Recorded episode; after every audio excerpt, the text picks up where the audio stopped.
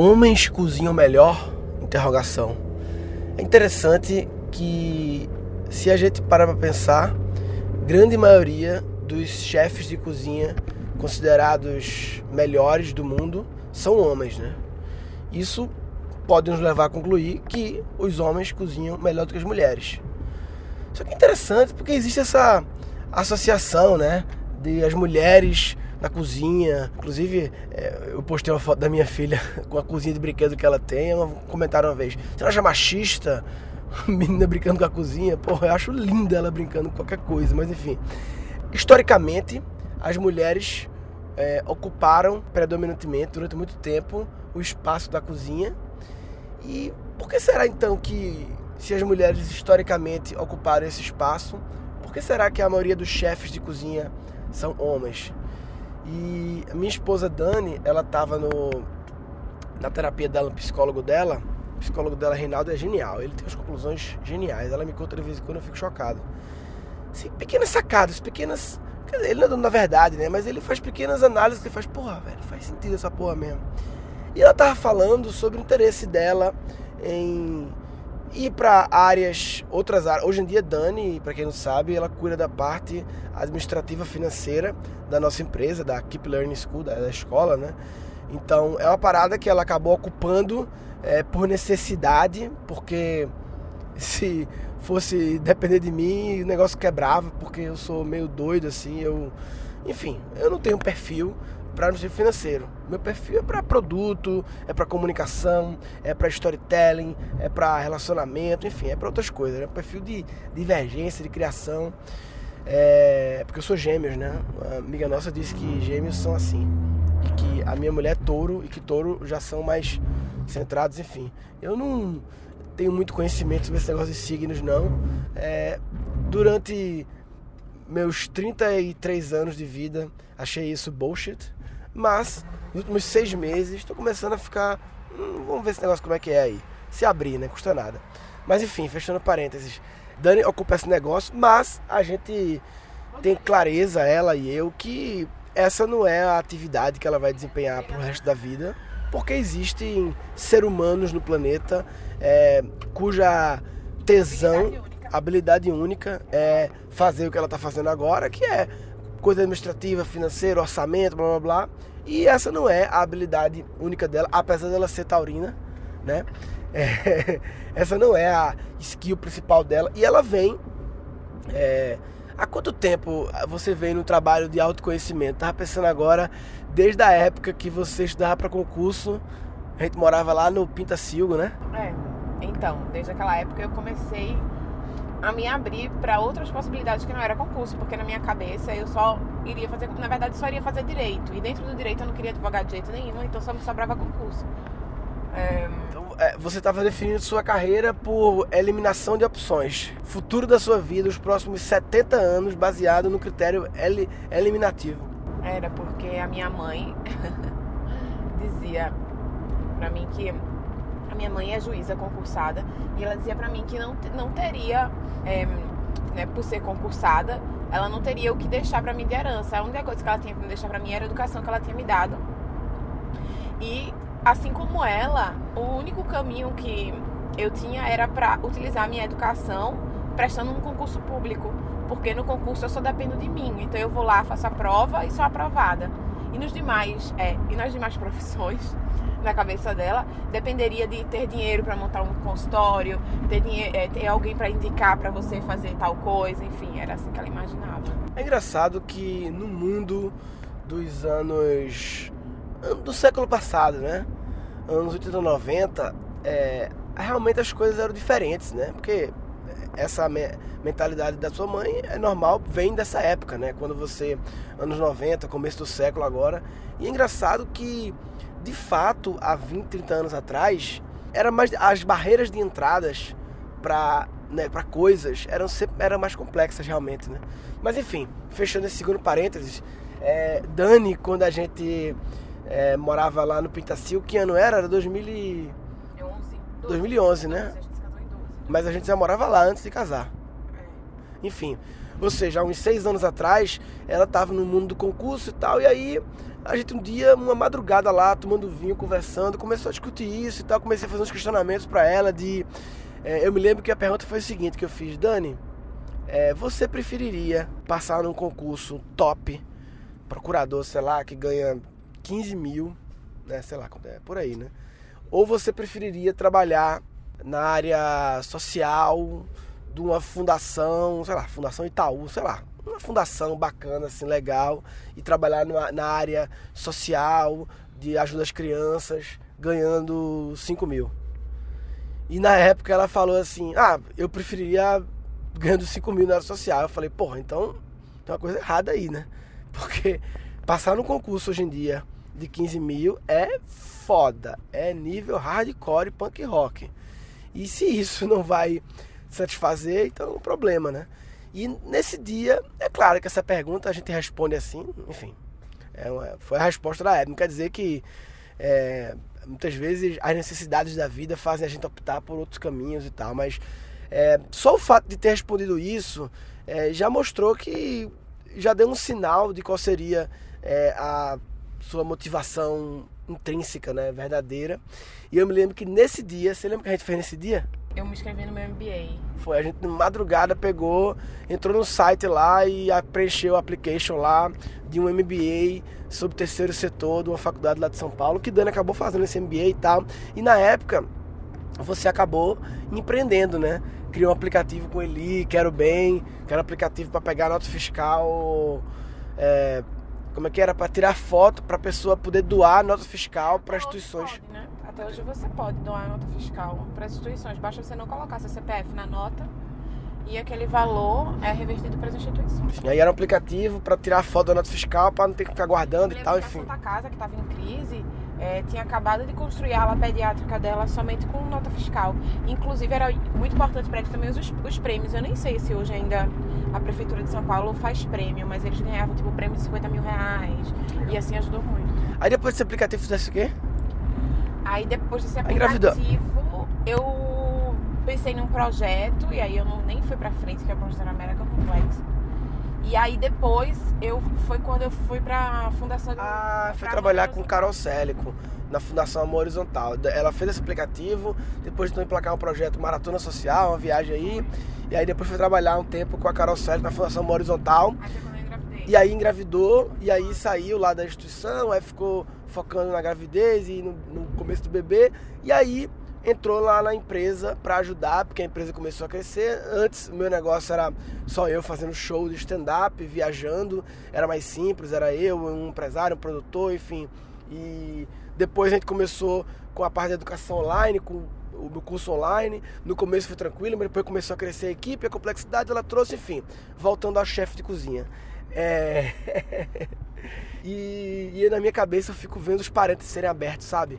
Eu imagino parênteses abrindo, fechando, enfim. Esse parênteses é muito presente na minha vida. Por que é presente na minha vida? Parênteses? Por causa de seu vital, que abre parênteses dentro de parênteses, dentro do parênteses, dentro do parênteses. Só que ele faz isso em forma de texto, né? São os vocativos que ele abre, né? Ele vai falar de alguém, ele fala assim.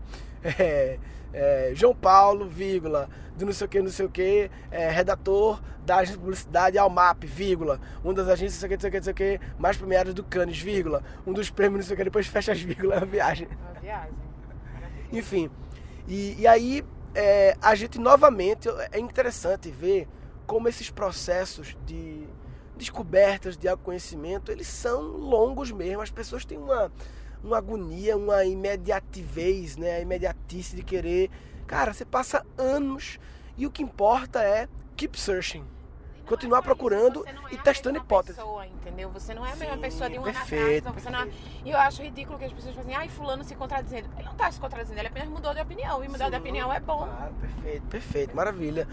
Aí Dani tava falando pro, pro, pro terapeuta dela as paradas dela, os interesses dela e tal. E aí chegou em cozinha, dentre várias coisas ligadas à criatividade. Engraçado, né? Ela acabou falando várias coisas e a conclusão dele foi: você percebeu que tudo que você falou tem a ver com sociabilidade e criatividade. Enfim, dentre eles era a cozinha. E aí Reinaldo fez essa análise, né? De que os chefes, a maioria dos chefes de cozinha, homens dos chefes de cozinhas reconhecidos e como melhores são homens. E a conclusão dele interessante foi a seguinte: é que as mulheres historicamente foram meio que obrigadas a ir para a cozinha, historicamente. Enquanto que os homens nunca foram obrigados e, portanto, foram para a cozinha por opção. E isso muda todo o jogo.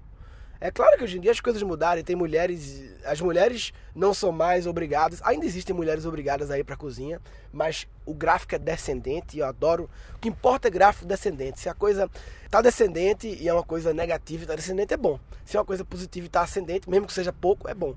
Enfim. É, e as mulheres cada vez menos e cada vez mais as mulheres também tendo opção. Mas, em geral, os homens foram por opção. Ir por opção significa ir com motivação intrínseca, com tesão genuíno, e aí você faz coisas melhores. É, eu achei. Também é, ele falou uma coisa interessante que ele falou que é sem nenhum tipo de compromisso. Por exemplo, ah, tem que fazer o almoço das crianças, não tem que ser arroz, feijão, macarrão. Ele falou que os homens foram muito, ah, vou lá na cozinha vendo o que vai dar. E aí começaram a e aí vão com essa se abrir para criatividade, sem compromisso de fazer a mesma coisa, querendo eles foram para a cozinha para fazer com coisas curiosidade, com curiosidade, né? com olhar aberto, enfim. Achei muito legal essa análise de é engraçado, né, como a história, o histórico das coisas influencia e tal. Mas enfim, é isso. Esse episódio Caralho, não. okay. Você fica você começou um negócio, na verdade, Foi outro motivo, afinal. É, mas é assim, é, é se abrir ao que os assuntos que derem, você vai falando e tal, enfim. Quando eu comecei esse assunto, eu não queria falar sobre. Quando eu comecei o assunto, é, porque os homens são melhores na cozinha, é, eu não queria falar sobre você, sobre. Eu queria falar sobre Reinaldo, a história dele, mas abri um parênteses e tá aberto. E é isso aí, só alegria, né? É, bem, quem quiser é, a gente, a gente voltou a postar, a gente tinha parado a postar. Eu tô agora retomando o Guncast, a gente voltou a postar os episódios lá no guncast.com.br, que lá tem um histórico de todos os episódios e lá você pode comentar os episódios embaixo. O grupo do Facebook é um grupo que é, do Guncast, é um grupo que a galera discute novos assuntos e, e troca ideias e tal. Mas eu acho que o melhor lugar para comentar os episódios é no grupo do Guncast, porque fica organizadozinho lá. E eu fui ver os episódios antigos, né? Antigamente pelo fato de eu falar isso, vão lá no grupo do Guncast. Putz, tinha altas discussões legais sobre os episódios nos comentários lá do episódio. Então eu vou voltar a falar do guncast.com.br, inclusive dando a URL direta para esse episódio, que vai ser guncast.com.br barra Reinaldo. Barra Reinaldo, que é o psicólogo de Dani. Então, Guncast.com.br barra Reinaldo, se quiser discutir sobre esse assunto.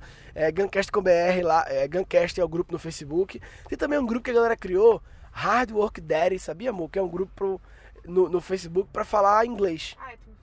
Eu acho massa isso aí. Inclusive, meu amigo Daniel Bonatti faz uma parada massa que é o é, English Happy Hour, que ele tá fazendo todo mês. Essa imersão é um, é um, é um evento pra galera falar inglês e que ele tá trazendo a galera pra fazer stand-up em inglês. Um dia eu vou lá fazer. É muito legal a ideia de. A gente, é, a gente se acha meio ridículo né, de ficar. Eu já propus uma vez pra amor ficar falando inglês em casa, mas a gente se achou meio ridículo, não foi? Mas a gente devia voltar a fazer isso, sabia? Acho. Mas assim, esse, essa ideia de ir pessoas no lugar para todo mundo falar inglês, eu acho massa. Enfim, é, esse episódio era para fazer essa reflexão sobre sobre o, o que o Reinaldo falou, né, de, de, cozinhar, de homens e mulheres, mas na verdade acaba que a mensagem do episódio para mim mais importante foi em relação mesmo ao autoconhecimento, a descobertas, que esse é um processo contínuo, que é importante ter ajuda, pode ajuda profissional, se possível, mas também ajuda de ter um parceiro. Eu, por exemplo, como marido, sempre ajudei ela em fazer as perguntas certas, as provocações certas e tentar abrir os caminhos. Tem que ter alguém para te ajudar é, seja um, um, marido, mulher, pai, mãe, não sei o que, que está do teu lado mesmo para tentar te fazer as provocações certas e te desconfortar, ou se possível, e também, né, as duas coisas, um coach, um terapeuta, alguém mais especializado, mais técnico nisso, para te ajudar. Como o Dani falou, nós mudamos, é, nós somos multipotenciais, né, não é só um caminho e acabou.